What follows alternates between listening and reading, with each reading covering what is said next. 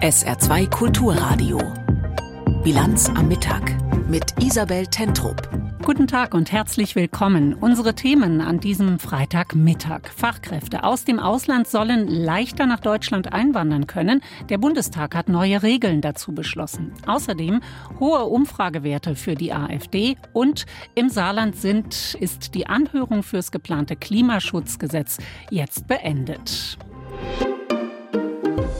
Deutschland fehlen die Fachkräfte, zum Beispiel in der Pflege, in der Baubranche oder auch in der Gastronomie. Man kann es an allen Ecken und Enden merken. Die Ampelkoalition will gegensteuern. Am Vormittag wurde mit der Mehrheit von SPD, Grünen und FDP im Bundestag eine Reform der Fachkräfteeinwanderung beschlossen. Ein neues Punktesystem, weniger Bürokratie, davon erhofft sich die Ampel Zehntausende neue Arbeitskräfte aus Staaten außerhalb der EU. Aus Berlin berichtet berichtet Georg Schwarte. Deutschland braucht Fachkräfte. Da zumindest waren sich heute im Bundestag noch alle einig, aber dann ging es auch schon los. Ja, Deutschland braucht Fachkräfte und wir vermissen sie vor allem bei dieser Bundesregierung. Da wären Fachkräfte am besten aufgehoben, denn Fachkräfteeinwanderung in diesem Land muss man richtig machen. Der CSU-Abgeordnete Stracke lästerte über das, was Innenministerin Faeser kurz zuvor noch so angekündigt hat. Heute ist ein guter Tag für die Bundesrepublik Deutschland. Wir werden heute hoffentlich das modernste Einwanderungsrecht der Welt beschließen. Aus dem hoffentlich wurde nach über 70 Minuten hitzigster Debatte dann später Gewissheit. Deutschland hat ein neues Fachkräfteeinwanderungsgesetz. Kernpunkt gut qualifizierten, berufserfahrenen und Menschen mit Potenzial soll die Einwanderung nach Deutschland erleichtert werden. Weniger Bürokratie, schnellere Visaverfahren. Die Innenministerin nennt Beispiele. Ich finde nicht hinnehmbar, dass wir jetzt eine Situation haben, wenn man eine Pflegekraft aus dem Ausland holen will, dass man 17 Anträge dafür braucht. Damit muss Schluss sein, meine Damen und Herren. Eine Neuerung, die sogenannte Chancenkarte. Vergeben nach einem Punktesystem erhalten einwanderungswillige Fachkräfte aus dem Ausland Visum und Aufenthaltsgenehmigung.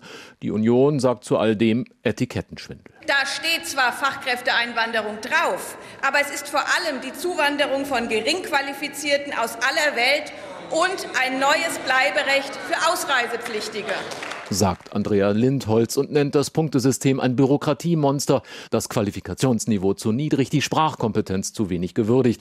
Der grüne Konstantin von Notz antwortet giftig. Morgen, morgen, nur nicht heute, sagen alle ideologisch verbohrten Leute, Frau Lindholz. Ja, ja, es ging heftig zur Sache im Bundestag, spätestens als die AfD erklärte, es gebe nicht zu wenig, sondern zu viele Menschen in Deutschland. Jeder kommt rein, aber keiner fliegt raus. Ätzte der AfDler Norbert Kleinwächter, um dann zu erklären, warum das alles eben überhaupt nicht funktionieren könne. Wie soll denn ein palästinensischer Schrottauto-Kfz-Mechaniker bei uns E-Autos reparieren? Soll ein nomadischer Ziegenhirt von der Steppe bei uns in der Viehwirtschaft Erfolg haben? Sie haben keine Ahnung von der Realität, Sie Sozialisten. Die angeblichen Sozialisten auf der Regierungsbank mussten da herzhaft lachen. Arbeitsminister Heil antwortete auf die Unions- und AfD-Kritik so. Nun ist man das ja von einigen gewöhnt, von den Rechtsradikalen hier, dass die viel Meinung und wenig Ahnung haben. Aber was mich wirklich erschüttert, ist, dass die Union in dieser Debatte auf jede Form von ökonomischem Sachverstand verzichtet, meine Damen und Herren. Deutschland brauche eben nicht nur ein paar Akademiker, sondern Fachkräfte. Viele, bis zu 400.000 pro Jahr nämlich. Die sollen künftig auch aus den Reihen von Asylbewerbern kommen können, die schon im Land sind, aber eine Berufsqualifikation haben. Außerdem wird die bestehende Blue Card für Hochschulabsolventen vereinfacht mit einem Mindesteinstiegsgehalt, das künftig niedriger sein darf als bisher. Das alles ein Signal an ausländische Fachkräfte. Ihr seid seid willkommen, sagt der FDPler Johannes Vogel. Für uns zählt nicht, woher jemand kommt, sondern für uns zählt alleine, wohin er oder sie mit uns will. Und deshalb schreiben wir heute mit diesem Gesetz Geschichte. Vielen Dank. Und im Bericht von Georg Schwarte konnte man hören, wie verächtlich und rassistisch sich die AfD auch im Bundestag in Fragen der Zuwanderung äußert. Auch vor diesem Hintergrund lässt der aktuelle ARD-Deutschland-Trend aufhorchen. Die AfD setzt darin ihr Umfragehoch fort. Wenn am Sonntag Bundestagswahl wäre, käme die AfD demnach auf 19 Prozent. Ein Prozentpunkt mehr als bei der Sonntagsfrage Anfang Juni. Darüber habe ich kurz vor der Sendung gesprochen mit unserem Berlin-Korrespondenten Lothar Lenz. Die AfD so hoch wie noch nie in einem ARD Deutschland Trend. Was sind denn die Erklärungsansätze dafür? Also die sind ja nicht neu, denn es ist ja keine Momentaufnahme gewesen. Bei der letzten Umfrage 18, jetzt 19 Prozent. Also alle Hoffnungen, dass sich das als ein kurzzeitiger Trend erweisen würde, die sind zerstoben. Das scheint sich zu verfestigen. Und es gibt natürlich nicht den einen Grund, warum die AfD zurzeit so erfolgreich ist. Man ist dann relativ schnell bei dem Begriff des Protestwählers, der Protestwählerin, der oder die halt keine eigenen Lösungen von der AfD erwartet, aber eben den anderen, den regierenden Parteien einen Denkzettel ausstellen will mit diesem Votum. Aber das gilt sicher nicht mehr ganz alleine, diese Begründung. Man muss schon auch feststellen, dass rechtsextreme Positionen einfach gesellschaftsfähiger geworden sind, dass es der AfD auch gelungen ist, die Grenzen des Sagbaren, des politisch politisch Denkbaren zu verschieben. Und sie setzt eben auch sehr erfolgreich auf diffuse oder auch ganz konkrete Ängste der Menschen in Deutschland, sei es jetzt, was ihren Protest gegen das Heizungsgesetz angeht oder eben auch andere Fragen, die mit Klimaschutzmaßnahmen zusammenhängen, Angst vor Wohlstandsverlusten, sei es beim Fleischkonsum, sei es bei der nächsten Flugreise in den Urlaub. Welche Rezepte haben denn die anderen Parteien, um AfD-Wähler für sich zu gewinnen? Was tut da die Ampelkoalition? Schauen wir zuerst mal dahin. Bis jetzt war das Rezept immer Abgrenzung, aber zumindest bei der Union kann man ja feststellen, dass es mehr und mehr oder immer wieder auch Stimmen gibt, die zumindest vorsichtig dafür plädieren, sich der AfD anzunähern, weil man eben sagt, wir müssen die Ängste der Menschen, die die AfD wählen oder mit ihr sympathisieren, ernster nehmen. Wir können diese Wählerinnen und Wähler nicht einfach abschreiben, sondern wir müssen auch ihre Bedürfnisse ernst nehmen und versuchen, ihnen entgegenzukommen. Natürlich gibt es es bisher keinerlei Kooperation mit der AfD. Friedrich Merz, der Unionsvorsitzende, hat ja noch gesagt, er wolle eine Brandmauer errichten und den Erfolg der AfD halbieren. Das ist ihm bisher nicht gelungen, ganz im Gegenteil. In den anderen Parteien setzt man weiterhin auf klare Abgrenzung, denn es ist natürlich auch eine Partei, das muss man immer wieder sagen, die der Verfassungsschutz im Visier hat, in einigen Ländern noch stärker als auf bundesweiter Ebene, was Recht rechtsextremistische Strömungen und Gedanken angeht. Schauen wir auf die Union. Friedrich Merz, äh, CDU-Chef heute, hatte sich mal zugetraut, die AfD zu halbieren. Hat nicht geklappt offenkundig. Warum schafft die Union es als konservative Partei nicht, AfD-Anhänger von sich zu überzeugen? Also die Union hat ja ohnehin noch Schwierigkeiten, in ihre neue Rolle als Oppositionspartei hineinzufinden. Sie ist natürlich auch nicht frei von Streitereien in den eigenen Reihen. Auch die Frage der Kanzlerkandidatur für die nächste Bundestagswahl dreut ja schon am Horizont und ist ja durchaus möglich, dass der Fehler vom letzten Mal, sich um den Kandidaten, den eigenen zu streiten, auch wiederholt wird. Man muss an der Stelle sagen, dass Wählerinnen und Wähler dann doch eher zum Original gehen als zu der Kopie. Also alle Bemühungen von einzelnen Unionsmitgliedern, ich sage es mal so, ein bisschen weiter nach rechts zu gehen in einzelnen politischen Statements, die haben dann eher dazu geführt, dass die auch Probleme in der eigenen Partei bekamen und die Wählerinnen und Wähler dann eben sagen, nee, bei der AfD haben wir das noch drastischer und noch purer und dann entscheiden wir uns eben dafür. Ich möchte noch mal ein Stichwort aufgreifen. Abgrenzung haben Sie gesagt. Bisher gilt ja im Großen und Ganzen eine solche Brandmauer zwischen den Parteien von Union bis Linkspartei und andererseits der AfD. Einige Wahlen stehen an in nächster Zeit. Am Wochenende die Landratswahl im thüringischen Sonneberg, Landtagswahlen in ostdeutschen Bundesländern im kommenden Jahr. Was ist denn Ihr Eindruck? Wie lange kann die Brandmauer zur AfD halten?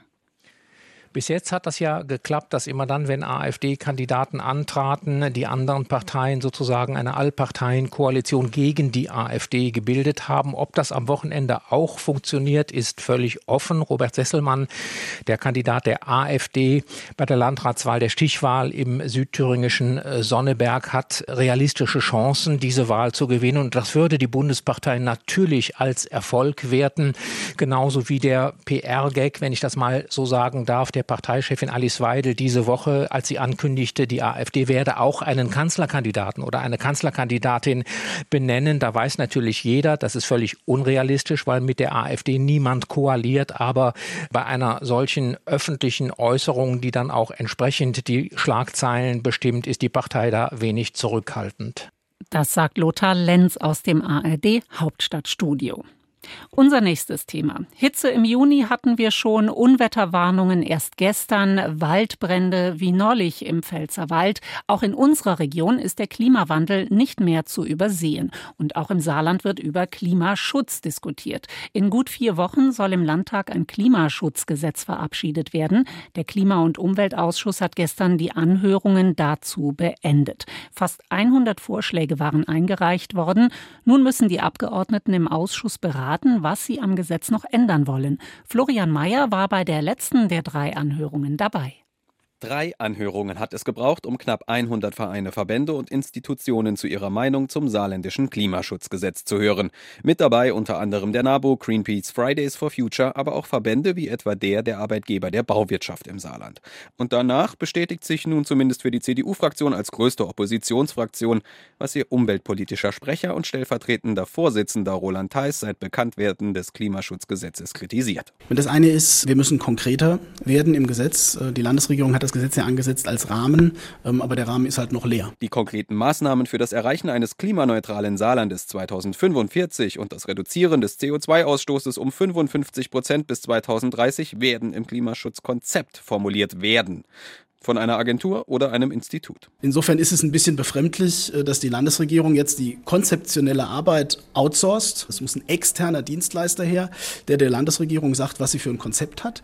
Das spiegelte sich auch häufig in den Stellungnahmen der Verbände und Umweltorganisationen im Ausschuss wider. Viele bemängelten das ihrer Meinung nach viel zu unkonkrete Gesetz, zu wenige Details zu geplanten Maßnahmen und Zielen. Die klimapolitische Sprecherin der SPD, Kira Braun, versteht die Kritik, verteidigt aber die Vorgehensweise der SPD SPD-Alleinregierung. Ich glaube, es ist sinnvoll, dass man wirklich extern ein Büro beauftragt. Das Ganze ist jetzt auch schon passiert, dass sich das Saarland anschaut, dass sich die Zahlen anschaut, dass aktuelle Zahlen hat und dann überlegt, was können wir machen, um unsere Ziele, die sehr ambitioniert sind, auch zu erreichen. Bis Anfang Juli läuft die Ausschreibung. Dann soll Anfang 2024 ein erster Entwurf vorliegen. Für die CDU verlorene Zeit und für nicht wenige Umweltverbände und Vereine ebenfalls. Da werden wir aber auch Druck machen. Das heißt nicht, dass wir erst Mitte oder Ende nächsten Jahres mit der Umsetzung der Maßnahmen Maßnahmen anfangen. Ganz im Gegenteil, wir haben dann zum Anfang des Jahres ein großes Hausaufgabenbuch mit ganz vielen Maßnahmen und dann geht es auch an die Umsetzung. Deshalb werde auch vieles, was eigentlich ins Konzept gehöre, aber nun im Rahmen der Klimaschutzgesetzanhörung vorgeschlagen wurde, bei der Konzeptberatung berücksichtigt werden, verspricht die umweltpolitische Sprecherin der SPD. Außerdem wolle die SPD nun beim Gesetz nachschärfen, beispielsweise bei der Überwachung des Erreichens der Klimaziele, dem sogenannten Monitoring. Es muss ein engmaschigeres Monitoring stattfinden, deswegen werden wir uns die Zeiträume genau anschauen. Wir werden aber auch schauen, ob man nicht an der einen oder anderen Stelle konkreter werden kann. Es gibt so ein paar Formulierungen, die aus unserer Sicht noch nicht scharf genug sind. Änderungsbedarf gibt es auch auf Seiten der CDU-Fraktion. Die gesetzliche Verpflichtung zumindest der öffentlichen Hand zur Installation von Photovoltaik auf Dachflächen, auf denen das wirtschaftlich und ökologisch Sinn macht. Ein Thema, das auch schon in der vergangenen Legislatur in der CDU geführten Großen Koalition immer wieder diskutiert wurde, aber nicht vorwärts kam. Außerdem fordert die CDU, dass bei öffentlichen Aufträgen der CO2-Ausstoß bei der Ausschreibung die entscheidende Rolle erhält und nicht der günstigste Preis. Und die Kommunen so personell wie finanziell ausgestattet werden, dass sie die Ziele überhaupt erreichen können. Einig waren sich alle in den Anhörungen. Ein saarländisches Klimaschutzgesetz ist eine gute und längst überfällige Sache. Auch, dass alle mit eingebunden werden sollen. Das Aufteilen in Gesetz und Konzept und das Nacheinander auf den Weg bringen aber, davon scheint nur die SPD überzeugt. Was diese Woche viele im Saarland beschäftigt hat, wie geht es weiter für die Menschen, die bei Ford in Saarlouis arbeiten? Gestern vor einem Jahr hatte Ford angekündigt, das Werk in Saarlouis zu schließen und viele hatten erwartet, dass nun ein neuer Investor vorgestellt wird. Das ist aber nicht der Fall. Auch Wirtschaftsminister Barke hat sich bedeckt gehalten. Er hat aber von einem fast fertigen Abschluss mit einem Unternehmen gesprochen. Ford gab bekannt, man werde schnellstmöglich etwas auf den Tisch legen. Aber was schnellstmöglich denn heißt, das ist offen. Dazu die Meinung von Yvonne Schleinhege-Böffel aus der SR Wirtschaftsredaktion. Ganz ohne Zweifel. Einen Investor für das Werk zu finden, ist nicht trivial. Im Gegenteil. Auch die Komplexität vertraglicher Vereinbarungen für so eine Übernahme lässt sich, von außen betrachtet, sicherlich kaum überblicken. Da kann und sollte man wohl auch finale Verhandlungen nicht von fixen Daten und wenigen Stunden abhängig machen. Und doch, die Wut der Beschäftigten ist vollkommen verständlich. Denn genau das hat Ford getan und wieder Versprechungen gemacht, Hoffnung geschürt und enttäuscht. Gab es vielleicht noch den kleinsten Funken Vertrauen in die Geschäftsführung, dürfte dieser nun endgültig erloschen sein. Mal wieder ein Armutszeugnis für das Ford-Management. Wer Versprechungen macht, konkrete Zeitpunkte nennt und dann nicht liefert, der ist schlicht und einfach unglaubwürdig. Doch auch die Landesregierung hat zuletzt wieder mal Hoffnung geschürt, dass es endlich soweit ist, dass es endlich eine greifbare, belastbare Perspektive gibt.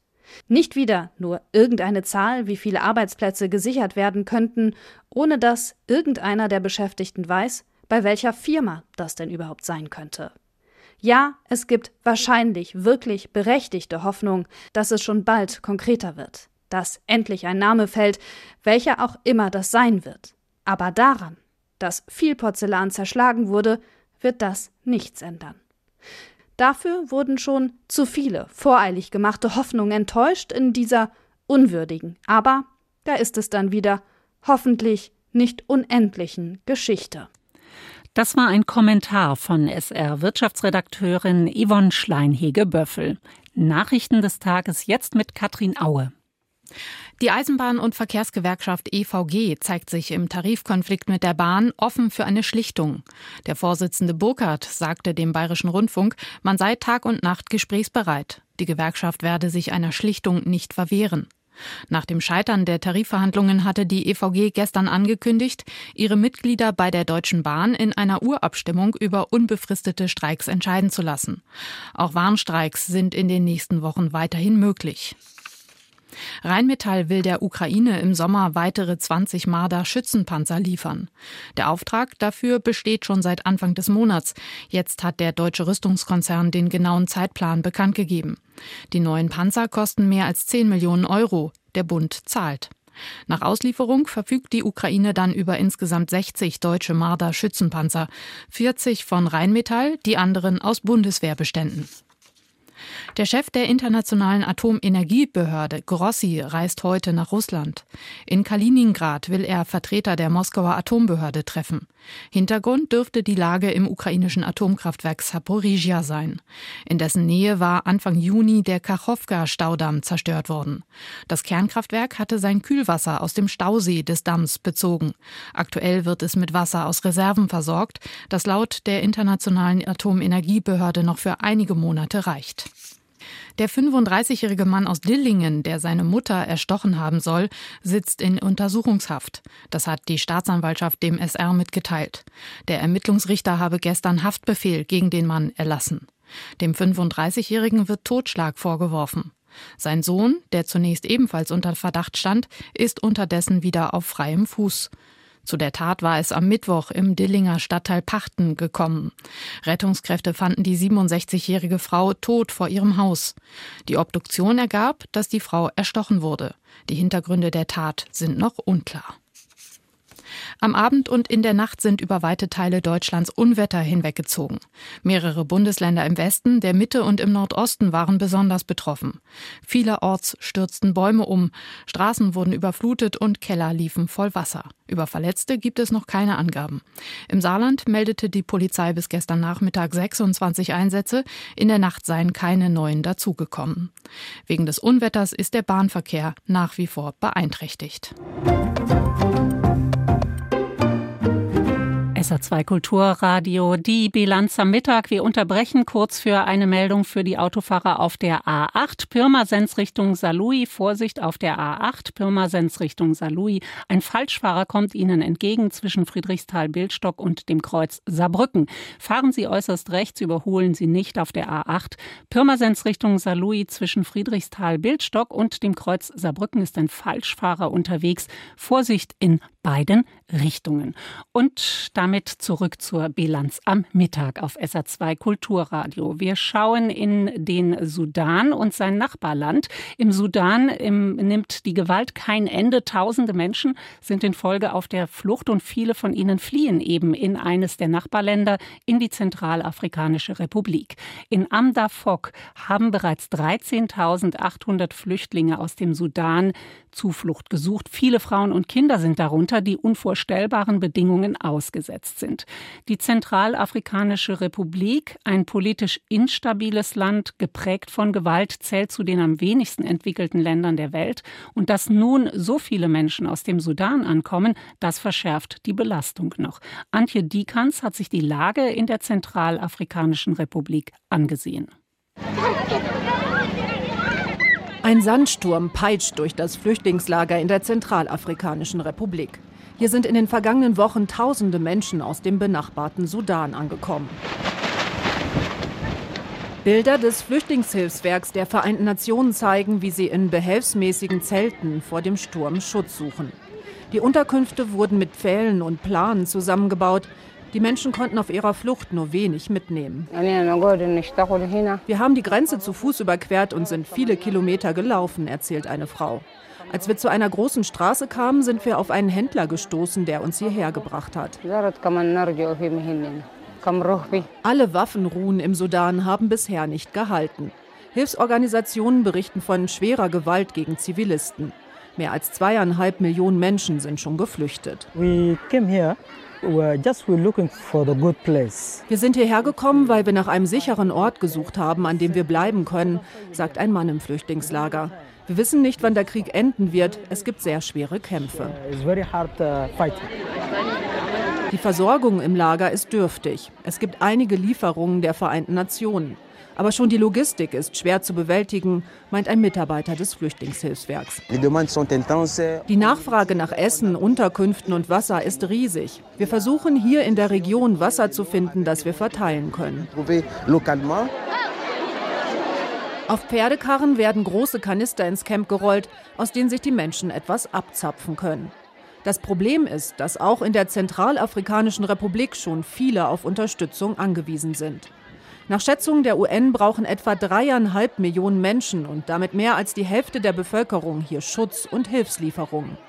Das Land zählt trotz reicher Bodenschätze zu den ärmsten der Welt.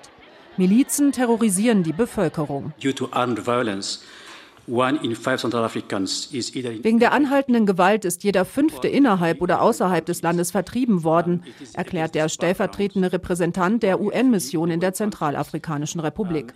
Vor diesem Hintergrund verschärft der anhaltende Konflikt im Sudan die Situation im Land. Also Einige der Flüchtlinge sind Rückkehrer. Sie hatten sich einst im Sudan in Sicherheit bringen wollen. Jetzt wurden sie wieder dahin vertrieben, wo sie herkamen. Antje Diekanz über Flüchtlinge in der Zentralafrikanischen Republik. Wir schauen auf den russischen Angriffskrieg gegen die Ukraine. In diesem Krieg gibt es ja neben dem russischen Militär einen entscheidenden Akteur, die Wagner-Truppe, eine freiwilligen Kampfeinheit, die bisher unabhängig agieren konnte. Der russische Verteidigungsminister Sergei Shoigu will jetzt aber, dass alle freiwilligen Einheiten sich dem russischen Verteidigungsministerium unterordnen. Sehr zum öffentlichen Ärger von Wagner-Chef Prigoschin. Tobt hier ein Machtkampf oder dient der Konflikt am Ende Putin? Christina Nagel ist dieser Frage nachgegangen. Шойгу! Герасимов! Где Ordinäre Flüche, wüste Verwünschungen. Wieder und wieder attackiert der Gründer und Chef der Wagner-Truppe Jewgeni Prigozhin öffentlich den Verteidigungsminister und seinen Generalstabschef. Ihre Unfähigkeit kostet Zehntausende russische Jungs das Leben. Das ist unverzeihlich. Prigozhin beschimpft Beamte als parfümierte Sesselpupser, warnt die Eliten vor der Rache des Volkes, das an der Front Opfer bringe, während sie Morchelsuppe schlürften, ergreift das System an und bleibt trotzdem unangetastet. Es gibt kein Verfahren wegen der Gründung und Finanzierung einer Privatarmee, die es in Russland nicht geben darf, keinen Prozess wegen wiederholter Diskreditierung der Armee oder Beleidigung von Beamten. Für Prigozhin gelten andere Regeln, wohl auch, weil er die Gunst des Präsidenten genießt.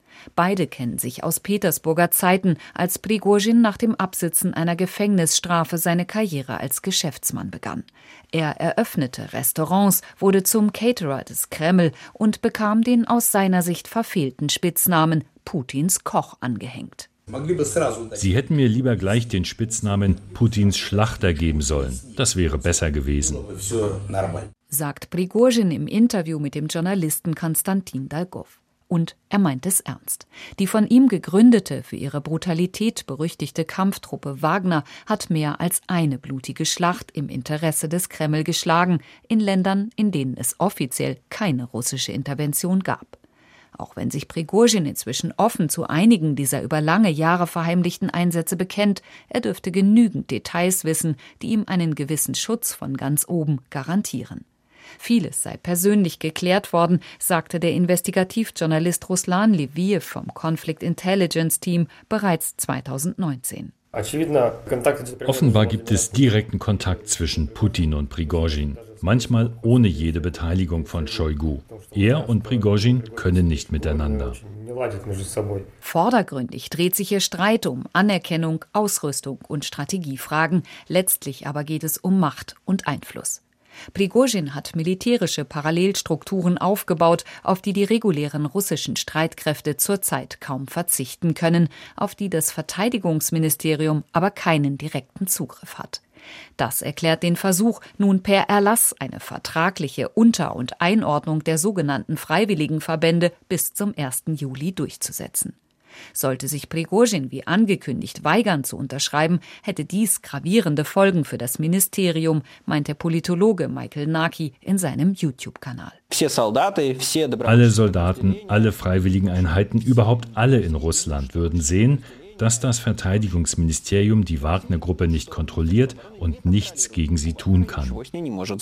Eine Situation, die für das Regime heikel zu sein scheint, die aber dennoch Präsident Putin in die Karten spielen könnte. Eine erfolgreiche Intervention würde, ein Dreivierteljahr vor der Präsidentschaftswahl, noch einmal unterstreichen, dass er als Schlichter und Stabilitätsanker unverzichtbar ist.